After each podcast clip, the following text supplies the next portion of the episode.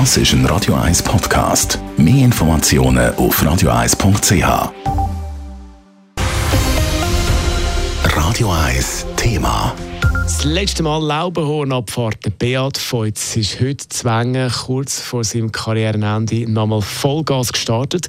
Ganz gelangt hat es für ihn für den Rekordsieger nicht. Aber Marco Odermatt wird Zweiter. Und auch sonst ist es für das Team, für das Schweizer Team, ein sehr erfolgreiches Lauberhornrennen gewesen. Simon Schaffer berichtet. Der Beat Feutz hat sich heute feiern Der 35-jährige Schangnauer hat ja angekündigt, dass nach dem Lauberhorn und Kitzbühel fertig ist. Also heute das letzte Mal Russisprung, das letzte Mal Minschkante, Kerneness und Haneckschuss. Und er hat den Tag also genossen, sagt der Beat Feutz zum SRF. Es war nochmal ein cooler Tag. Ich ähm, habe wirklich alles probiert, irgendwie aufzusuchen.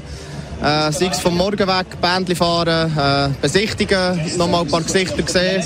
Äh, ja, auch zum Hallo sagen oder Tschüss sagen natürlich und auch am Start nochmal. Ich habe gehört, wie sie Beat Beat rufen und äh, ja, das habe ich alles nochmal probiert aufzugehen. Immerhin hat er das Rennen ja auch schon dreimal gewonnen. Das Gleiche hat bis jetzt nur der Franz Klammer geschafft. Schlussendlich längt es zwar nicht für einen Traumabschluss, aber mit dem guten fünften Platz am Lauberhorn ist der Beat Feutz dann doch zufrieden. Ich bin ins Ziel gekommen und habe eigentlich gelacht. Und das war gestern genau gleich. Gewesen. Gestern äh, oh, noch ein grünes Licht können sehen, natürlich eine frühe Nummer gehabt. Ja, das sind Sachen, das ist einfach cool. Und genau aus diesem Grund habe ich auch gesehen, ich wollte Wenger Kitzbühel noch einmal erleben als Rennfahrer.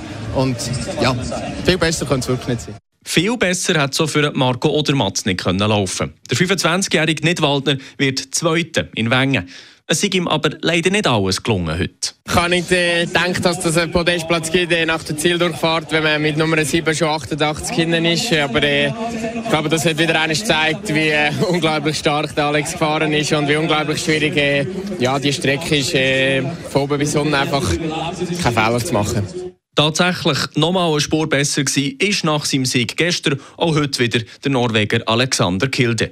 Und das, obwohl er beim Kernen S, beim früheren Brückli S, sogar ein bisschen Stemmbögeln bei 107 km/h. Der Kilde fühlt sich in Wengen einfach wohl. So tönt der Gewinner immer nach dem Rennen. Geil zu fallen. Also ich muss äh, erstmal sagen, danke für den ganzen Support von, von der Schweiz. Das ist unglaublich. Und äh, na, ich, ich finde, das Skifahren ist richtig, richtig geil zu machen. Ein guter Skitag ist es nicht nur für einen Norweger. Dem Schweizer Skiteam ist es insgesamt gelungen. Odermatt 2., Feuz 5., Rang 7 und 8 für Nils Hintermann und für Gilles Roulin.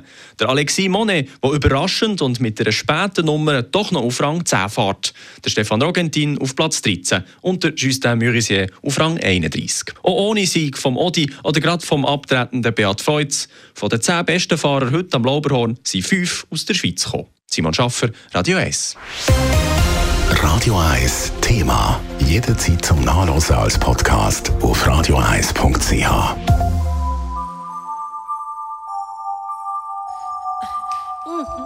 Radio 1 ist Ihre Newsender. Wenn Sie wichtige Informationen oder Hinweise haben, rufen Sie uns an auf 044 208 1111 oder schreiben Sie uns auf redaktion.radio1.ch.